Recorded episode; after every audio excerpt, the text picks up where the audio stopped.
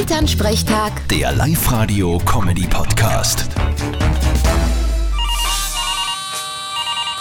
Hallo Mama. Grüß dich, Martin. Stell dir vor, in Dänemark gibt's einen Igel, der ist angeblich schon 16 Jahre alt. Aha, ist das viel? Na, für einen Igel schon.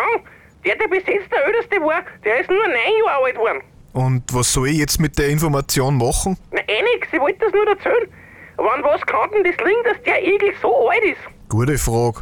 Wahrscheinlich hat er beim Straßenüberqueren immer einen Zebrastreifen benutzt. Oder bei der Ampel gewartet, bis grün ist. genau, und wahrscheinlich ist er auch nie mit dem Schlauchboot gefahren.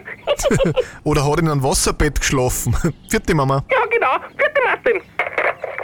Elternsprechtag. Der Live-Radio-Comedy-Podcast.